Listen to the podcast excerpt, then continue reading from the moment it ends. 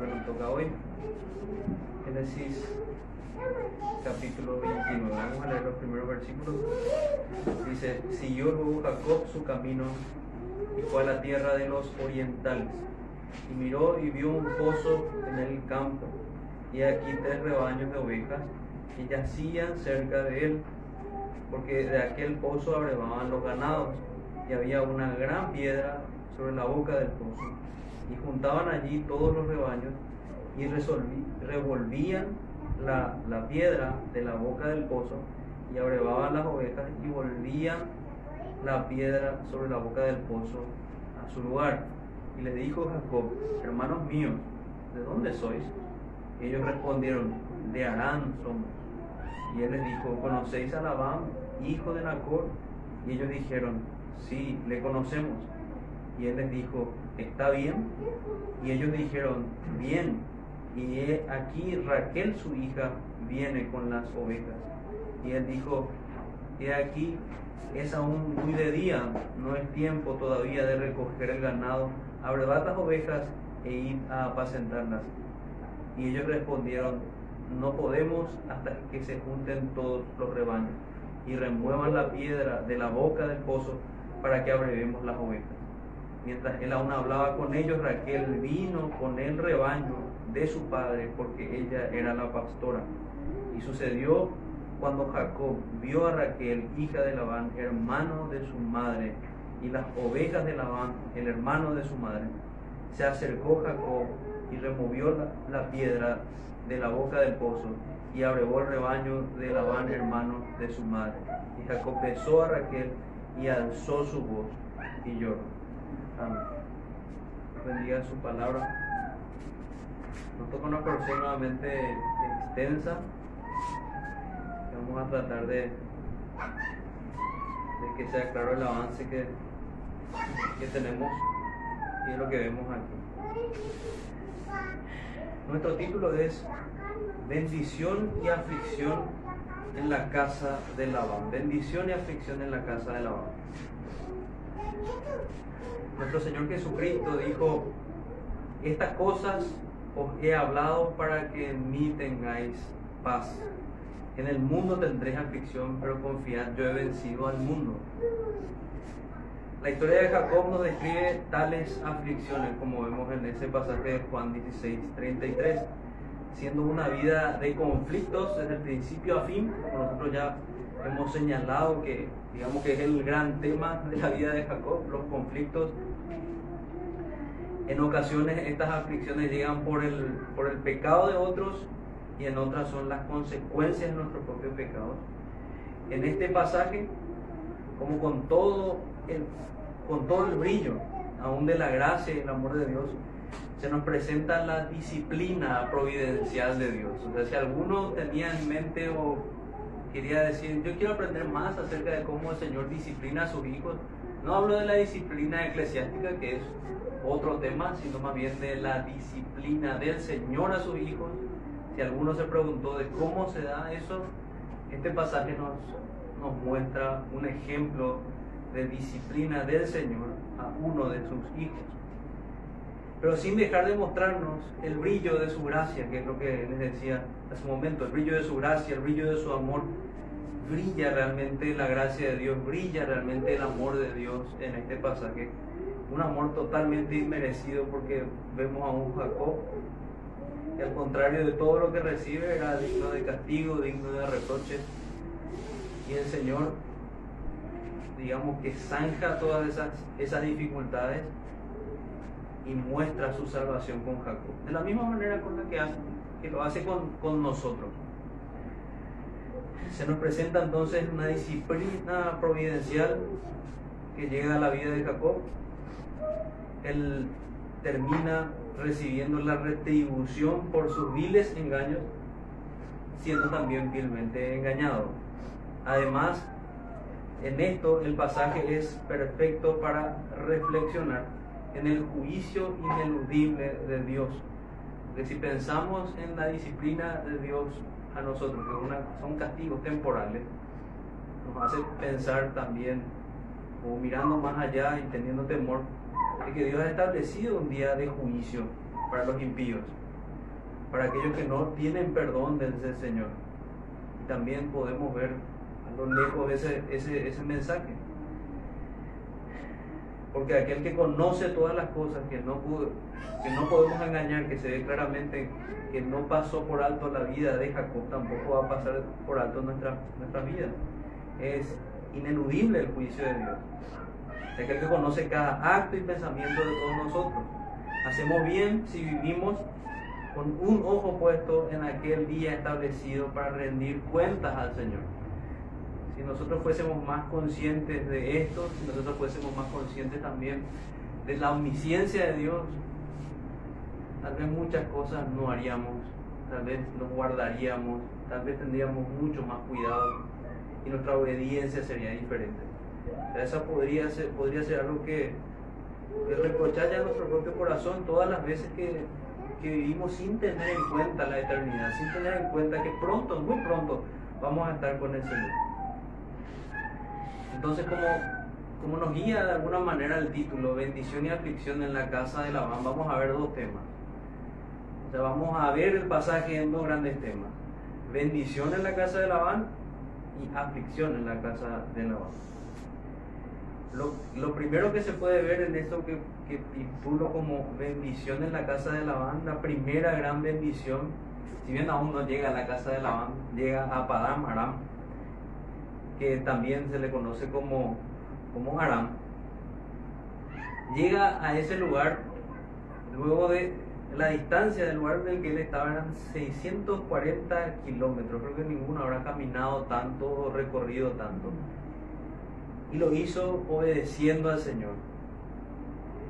Lo hizo como un verdadero peregrino del Señor. Y obedeció y caminó por fe. Sabemos que lo hacía huyendo de su hermano Saúl y obedeciendo al, al mandato que le dan sus padres. Y lo hace incluso lo que nos muestra el texto, lo que subraya la mayoría de los comentaristas cuando, cuando el texto dice, siguió luego Jacob su camino y fue a la tierra de los orientales, esa, ese origen de ese, de siguió el camino. Luego de haberse encontrado en Betel, eso, eso es lo que se refiere, el encuentro en el cual él tiene esa visión, ese sueño más bien, en que ve la, escalera y ve los ángeles subiendo y bajando, y nosotros sabemos y vimos a la luz de Juan que, es el Señor Jesucristo, esa escalera. Y luego de ese encuentro que tiene con el Señor, Luego de que levanta aquella piedra conmemorativa de, aquel encuentro que tuvo con Dios, él sigue su camino. Y leo lo que dice un comentarista, Joe Bush. Dice, la frase es enfática e implica que él viajó enérgicamente y alegremente a pesar de su edad, siendo refrescado en su espíritu por la reciente manifestación del favor divino. O sea, él ya tomó el camino con alegría pero en medio de, esa fuerza con la que él emprendió el camino que, le trazó el Señor, él se encuentra con la promesa del cumplimiento de esa promesa, de, la promesa del Señor. Él se encuentra que llega al lugar de, su destino finalmente. Y es realmente muy, muy alentador. Otro comentarista diciendo algo muy parecido dice, siguió luego Jacob su camino Dice, el texto hebreo dice literalmente, entonces Jacob, Jacob levantó sus pies, para que sepan el origen de, por qué esa significa ese, esa alegría al moverse. Es decir, se puso en acción. La frase sugiere que Jacob dio eh, brincos en sus pasos como resultado de la magnífica revelación que experimentó en Betel. Aunque eh, no sabemos ¿Cuánto tardó Jacob? Finalmente llegó al final de los 640 kilómetros de su recorrido desde Berseba hasta Aram. Y cerca del final de su trayecto, Jacob vio un pozo en el campo. Alrededor de aquel pozo que tenía una gran piedra sobre su boca, había tres rebaños de ovejas vigiladas por pastores era la costumbre de los pastores reunirse juntos al pozo, alzar la roca y dar de beber al rebaño. además de lo que vimos de saltar, tenemos en ese comentario en este en particular de Carballosa, tenemos un comentario de, esa costumbre que tenían de reunir, lo que nos muestra el pasaje en esa porción, de reunir a, sus, a sus ovejas. Entonces tenemos a un Jacob que obedece gozosamente, tenemos un modelo también de obediencia. Tenemos un modelo de obediencia. Al, al final tengo preparado también algunas aplicaciones para ver a Cristo. Pero ¿cómo no ver a Cristo ya en la actitud de, Jacob también aquí, quien emprendió una obra mucho más grande por el gozo, según lo que nos dice Isaías 53, cuando nos habla aquí por el gozo puesto delante de él, sufrió la cruz.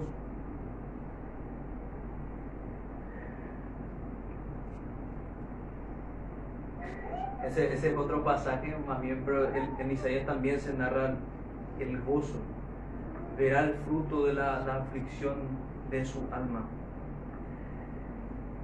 Siguiendo entonces vemos también en esta primera parte que titulaba como el bien en la casa de Labán, la bendición de poder llegar a Aram, que decía, y ver el cumplimiento de la, promesa de Dios, el fin de su viaje fugitivo debió ser un gran alivio. Nos colocamos en los pies de, Jacob. Un evento grande sobrecogedor al ver el cumplimiento de las promesas del cuidado providencial de Dios. Una de las cosas que podemos ver a lo largo del libro de Génesis es cómo se acentúa la revelación de la providencia de Dios. Cómo Dios tiene control de todas las cosas, al punto que el libro termina en el capítulo 50 hablando de ese tema con José diciendo, ustedes procuraron mal para mí, pero Dios encaminó todavía. Así era Dios el que encaminaba todas las cosas. También vemos ese tipo de... Vemos cosas malas en la vida de Jacob, pero si bien están siendo encaminadas a bien. Entonces, la sorpresa de ver con alegría las promesas del cuidado de Dios. Después podemos reflexionar como conociendo el contexto, como parte de lo que leíamos el comentario Caballosa, personas que hallamos aquí, hallamos pastores, que Él los trata como hermanos. Ahí hay dos posibilidades. Podría tratarle como hermanos por parte de la, de la familiaridad, o sea, del, del trato cordial que se tenía en la antigüedad. O tal vez le estaba tratando como hermanos porque él también era un pastor de ovejas. Eh, la ciencia cierta no podemos saber por qué le llama hermanos, pero sí esas dos cosas se pueden conocer de la antigüedad. Se puede ver un trato sumamente cordial, se puede ver algunos incluso subrayan que las verdaderas bestias somos nosotros, los de este tiempo, porque si vemos la gente en la antigüedad realmente muestran actitudes de, caballeros en realidad en, muchas situaciones.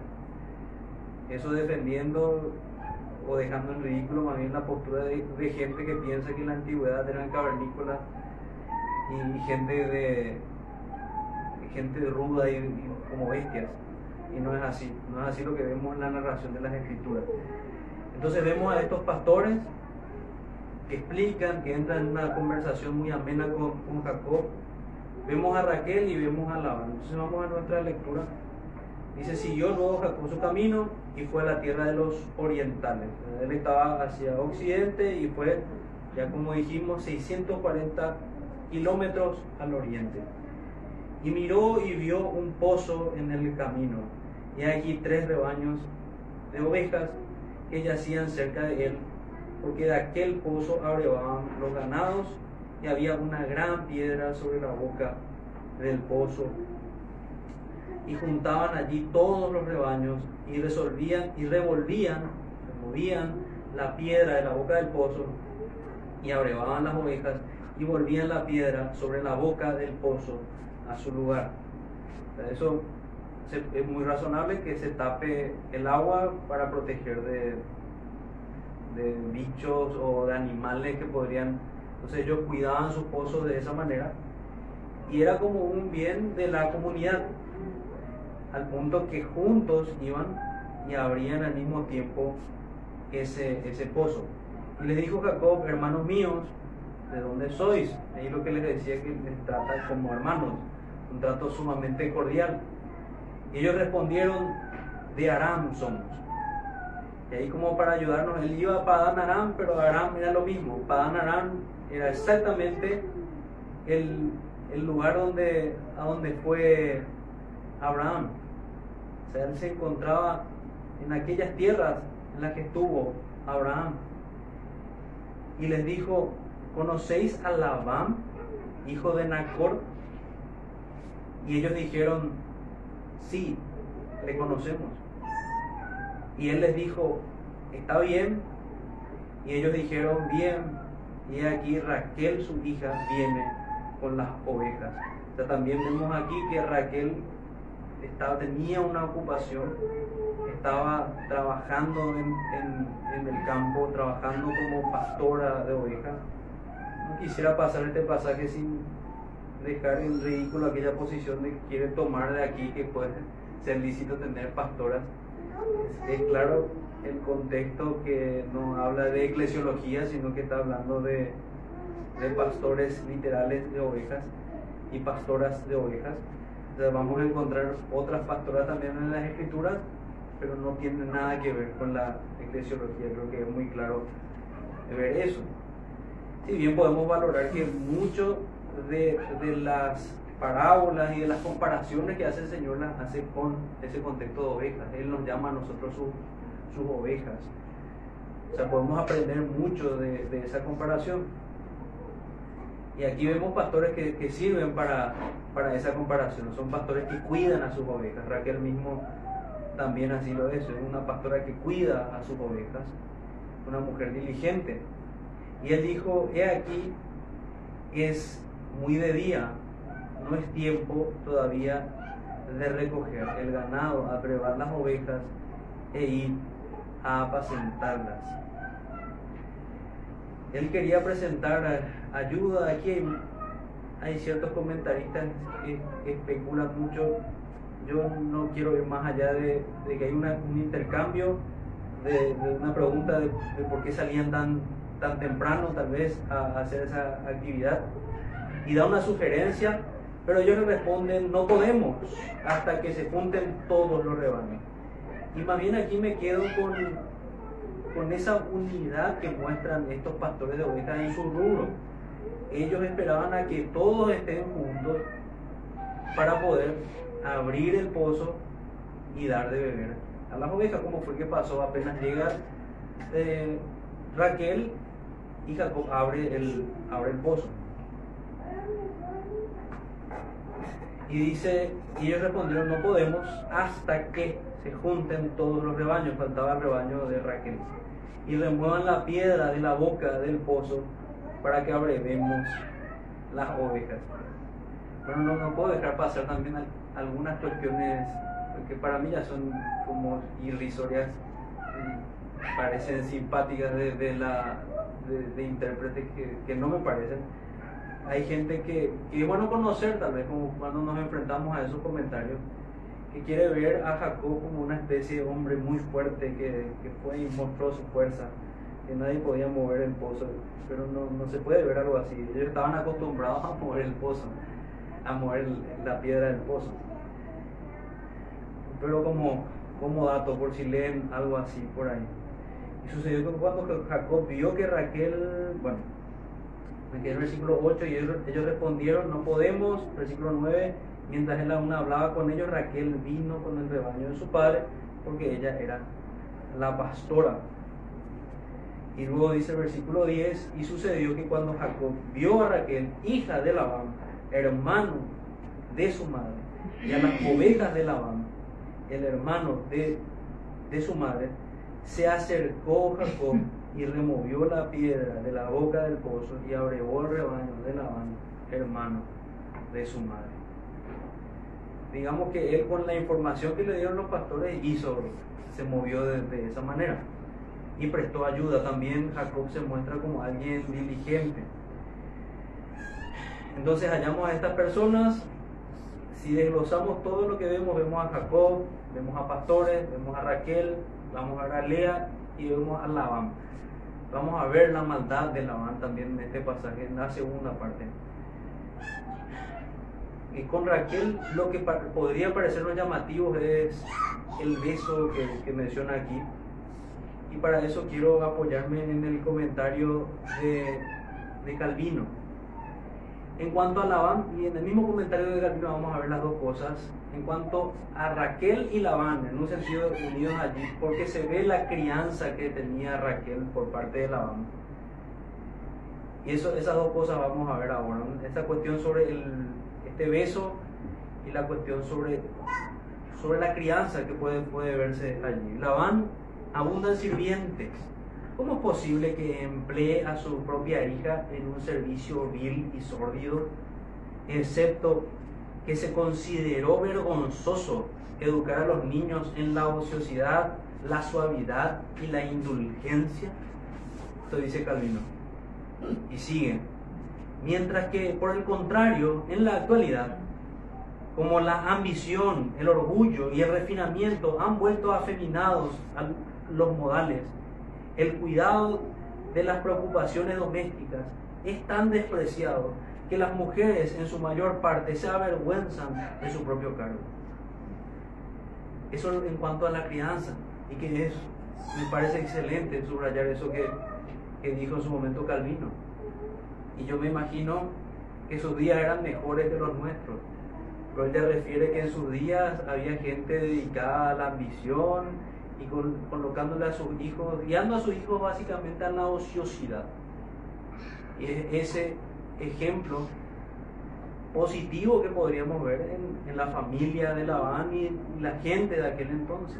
Debería darnos vergüenza la ociosidad con la que tal vez muchos de nosotros fuimos criados y deberíamos realmente con todas las fuerzas desear no criar con la sociedad ni tampoco ser ocioso, es terrible. Leíamos también ayer que aquel que está entregado a la ociosidad es como una, un juguete de Satanás, eso decía el puritano Brooks, Thomas Brooks. Nosotros debemos tener una vida laboriosa. Eso tomamos de buen ejemplo de Raquel y también de Jacob. Pero veamos lo siguiente para entender esa cuestión de, cultural también de, del beso. Vamos, vamos a encontrar muchos ejemplos de, besos familiares. incluso en el, en el, Antiguo Testamento encontramos como Isaac besa a Jacob o besa a Esaú. vamos a encontrar también el ósculo santo en el Nuevo Testamento, una cuestión también cultural. Pero es sumamente interesante también el análisis aquí de, de Juan Calvino. De la misma pureza de modales que se ha mencionado, se siguió que Jacob se atreviera a besar sin contemplaciones a su prima, pues se le concedía mucha mayor libertad en su casto y modesto modo de vida. En nuestro tiempo, la impureza y las concupiscencias ingobernables son la causa de que no solo se sospeche de los besos, sino que se teman hasta las miradas y no injustamente, ya que el mundo está lleno de toda clase de corrupción y prevalece tal perfidia que la relación entre hombres y mujeres rara vez se lleva a, cambio con, a, cabo con modestia. Por tanto, esa antigua sencillez debe hacernos llorar profundamente para que esta vil corrupción en la que ha caído el mundo nos resulte desagradable y que su contagio no nos afecte ni a nosotros ni a nuestras familias. Ese es el comentario de Calvino. Y bien, cuando compartía esto con el pastor, me aportaba el texto de Tito 1.15 y es básicamente el espíritu del comentario de Calvino. Todas las cosas son puras para los puros, mas para los corrompidos e incrédulos nada les es puro pues hasta su mente y su conciencia están corrompidas.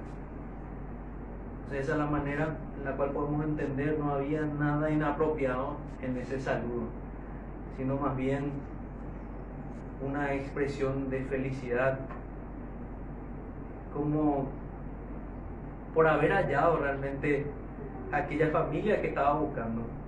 por haber llegado realmente a su destino. Dice también Calvino, de ahí también su llanto, que vengo diciendo ahora, de ahí también su llanto, porque en parte por alegría y en parte por el recuerdo de la casa de su padre y por, por afecto natural rompió a llorar. Ese es el, comentario. Rompió a llorar. No sabemos cuánto tiempo duró su, su viaje, si realmente pudo haber recordado a sus padres. Recuerden que él era el, que estaba en la casa con su madre y tuvo que dejar a sus padres ancianos.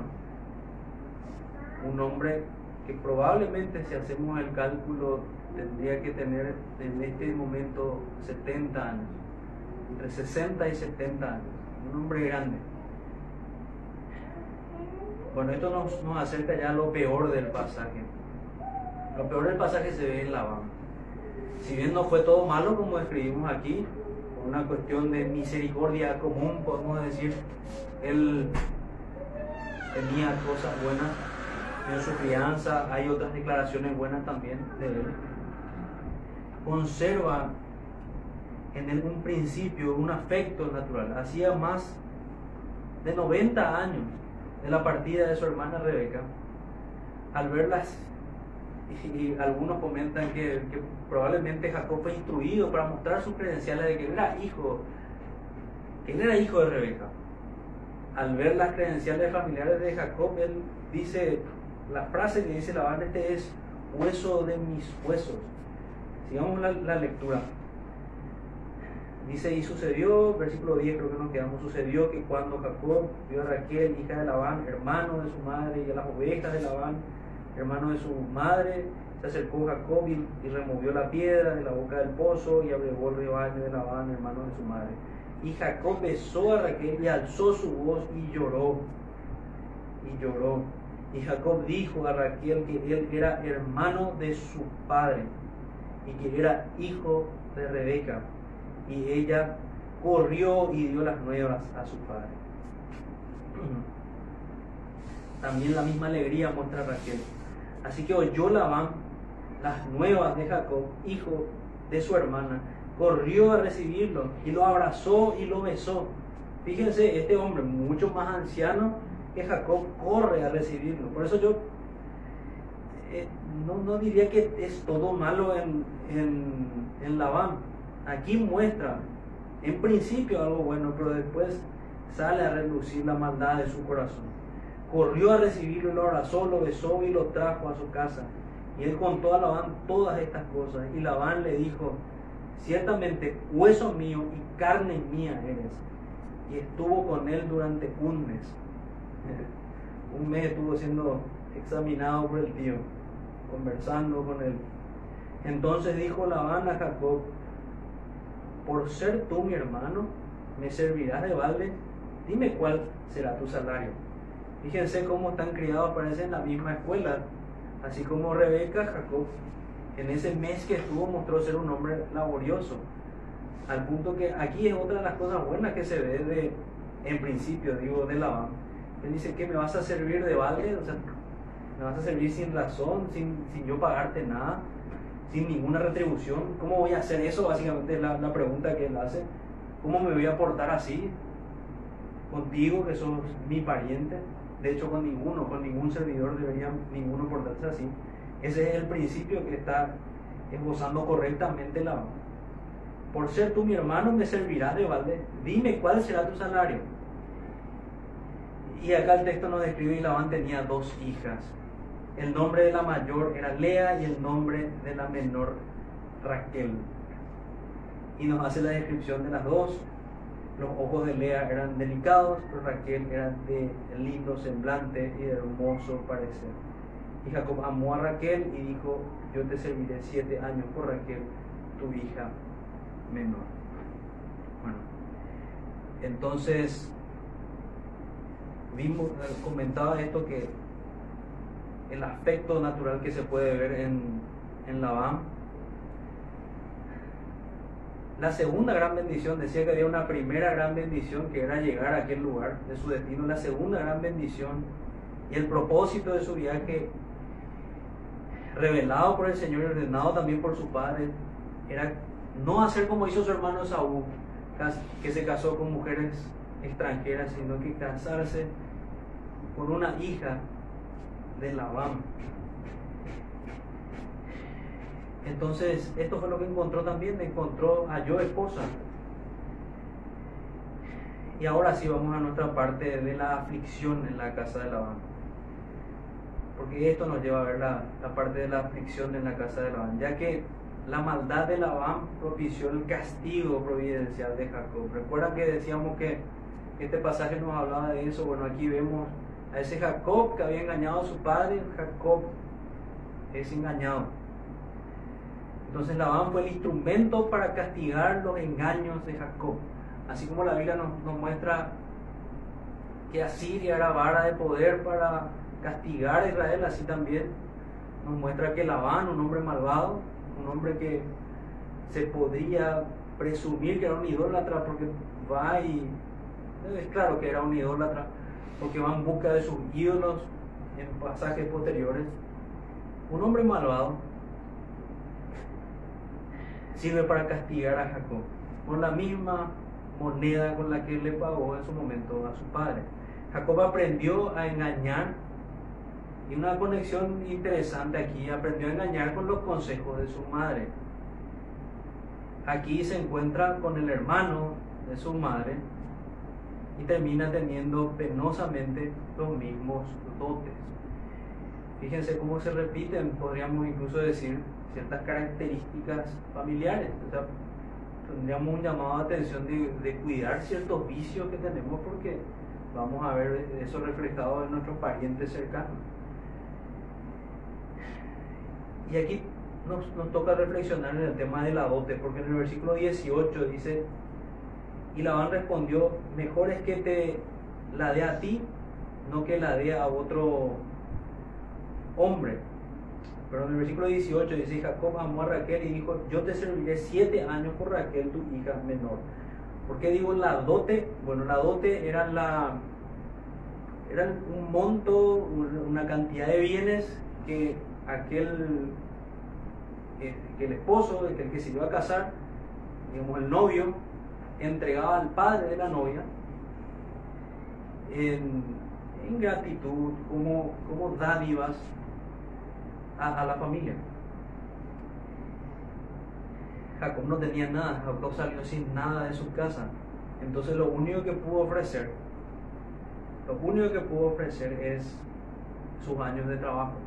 Y eso es lo que él hace ahí. Él dice que se inclina y, amó a, Raquel, su hija menor. Y le dice, yo te serviré siete años por Raquel, tu hija. Y Labán respondió, mejor es que te la dé a ti y no que la dé a otro hombre. Quédate conmigo. Digamos que se da ahí el, el intercambio.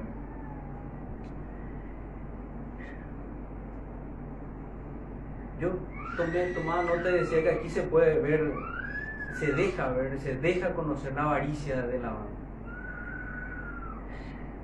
Porque él evoca un principio, cómo hacer tal cosa con su pariente, pero vamos a ver que lo explota a, Jacob.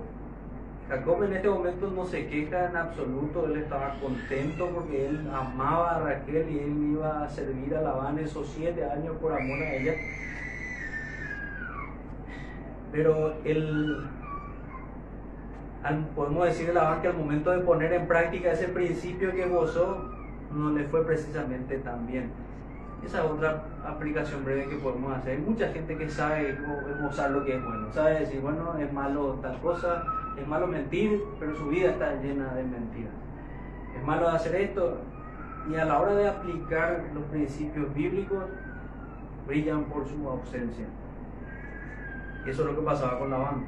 Entonces la dote, volviendo al tema de la dote,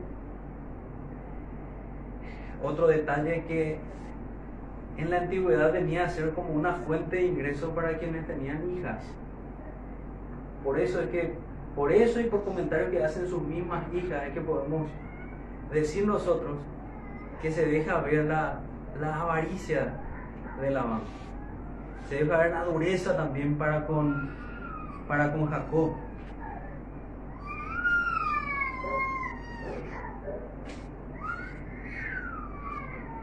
Deja ver la dureza para, para, con, para con Jacob. Es más, Jacob al, al, ofrecer esos años de trabajo estaba ofreciendo, según algunos comentaristas, también ya el doble de lo que normalmente se, se ofrecía. Se ofrecía aproximadamente lo que equivalía a tres años y medio de trabajo. Él habla de siete años de trabajo. Las hijas, en, vamos a estudiar en capítulos posteriores, muestran a, a Labán que como alguien sin escrúpulos, que ya, que ya les había vendido, que ya les había entregado por dinero.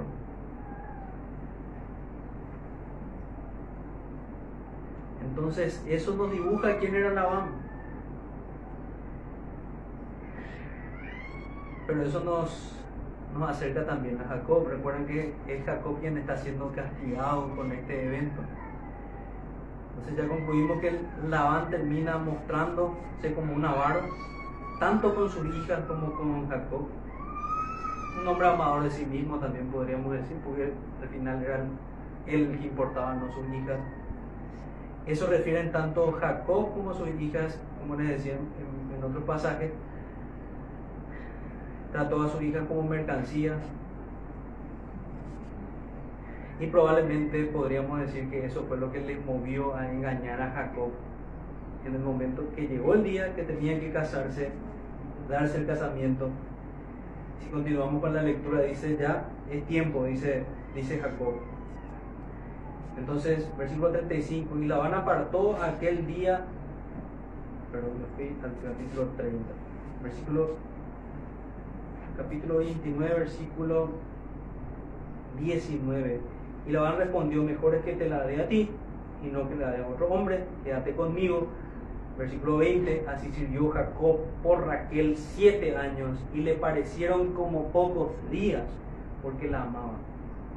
Entonces dijo Jacob a Labán, dame mi mujer, porque mi tiempo se ha cumplido para unirme a ella. Entonces Labán juntó a todos los varones de aquel lugar e hizo banquete. Y sucedió que en la noche tomó a Lea su hija y se la trajo y él se llegó a ella. Y dio Labán su sierva Silpa a su hija Lea por criada. Bueno, hay otro, otro detalle de la avaricia de Labán. También se acostumbraba a dar como dote esclavos, eh, criados. Mientras que el otro dio siete años de trabajo, la dote que él da a su hija es solamente esta esclava, esta sierva. Venía la, la mañana, he aquí que era Lea, y Jacob dijo a Labán, ¿qué es esto que me has hecho? ¿No te he servido por Raquel? ¿Por qué pues me has engañado?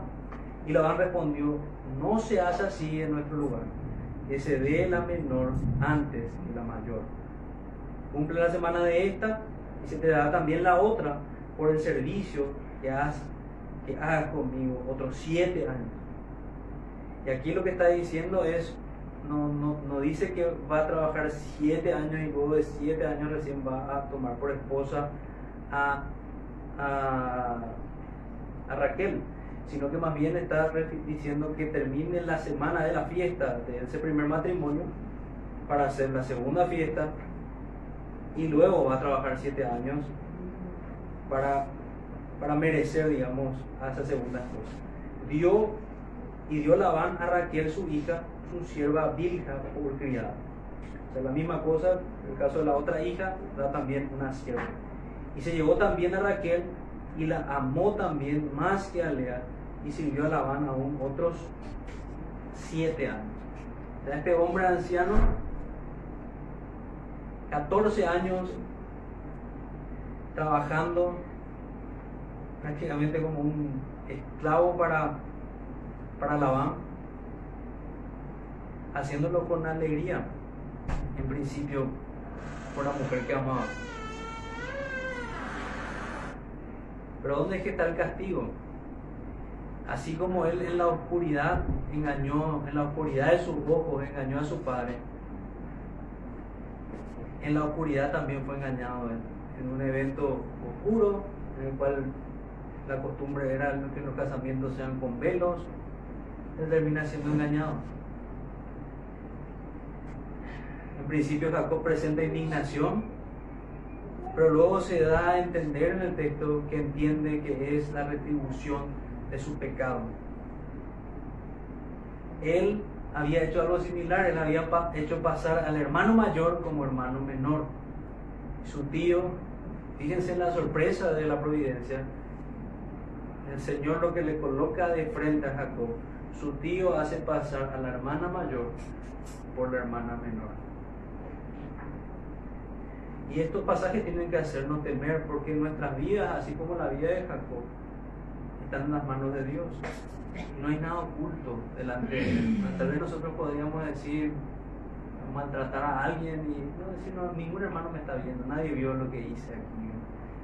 O cualquier cosa que podamos decir en oculto y pensar que vamos a quedar totalmente impunes o salir totalmente ilesos.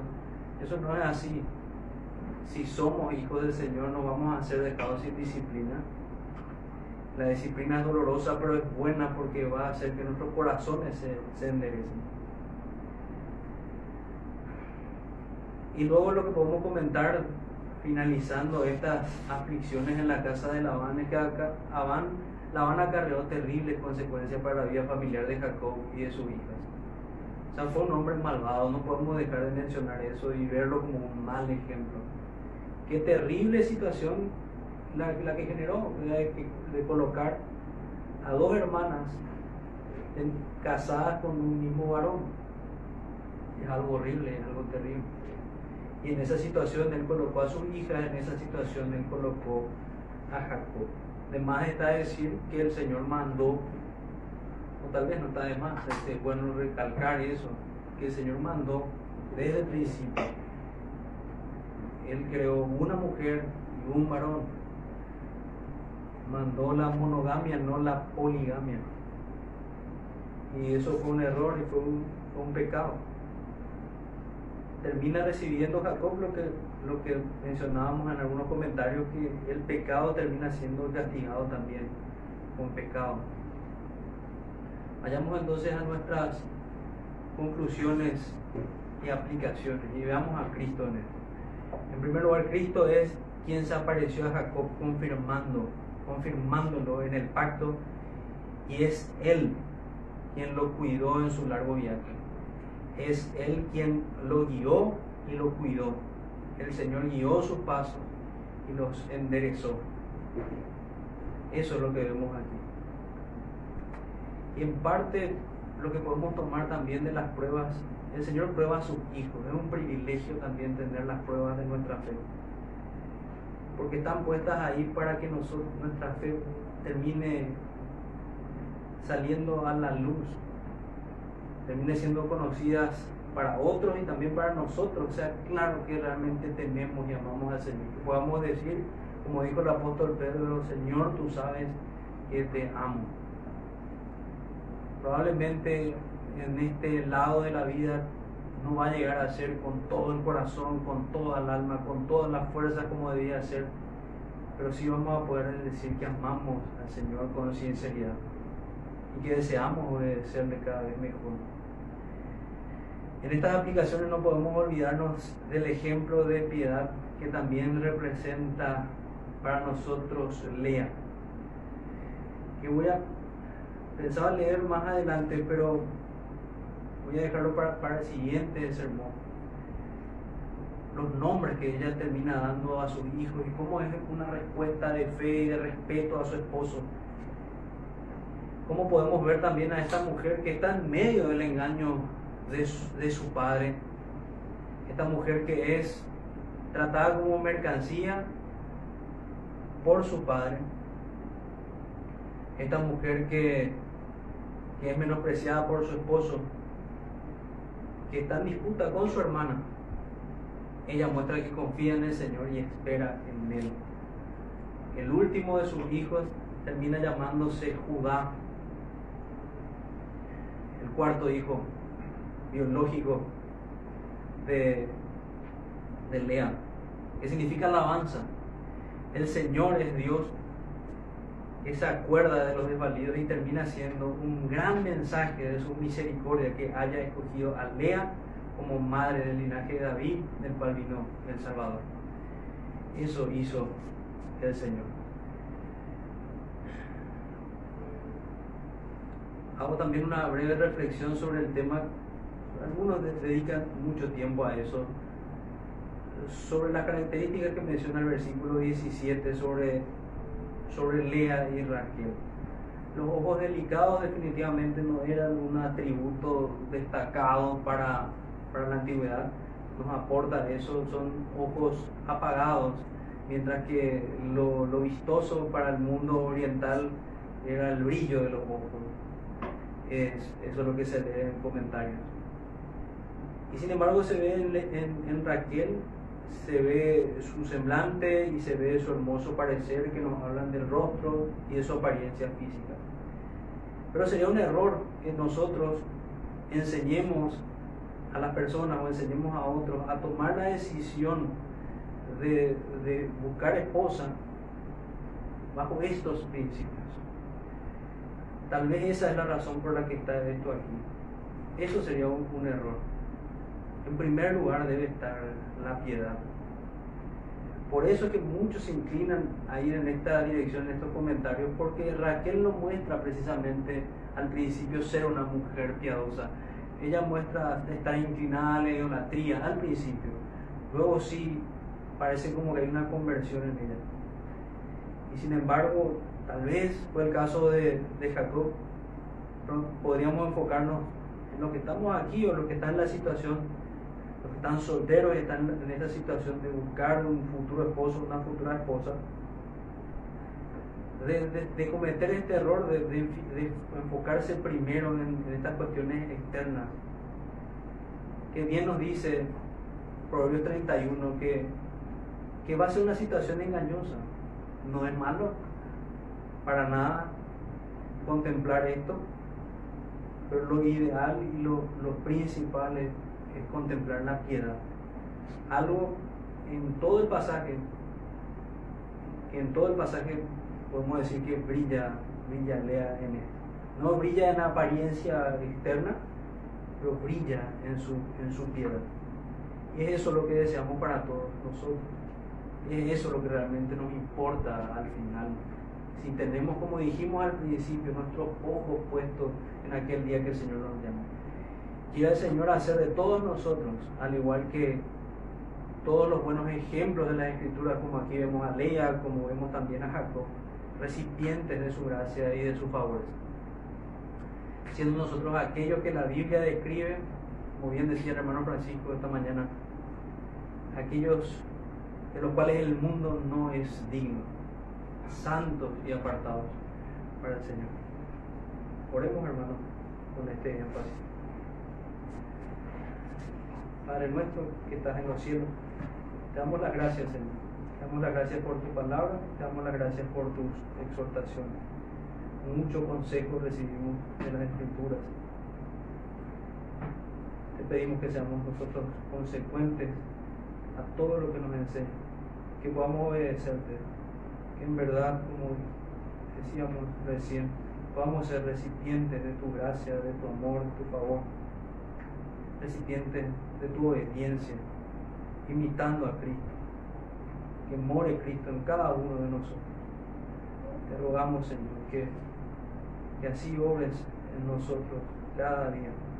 Que no se detenga esta obra en nosotros hasta que llegue el día en que estemos en plena seguridad contigo.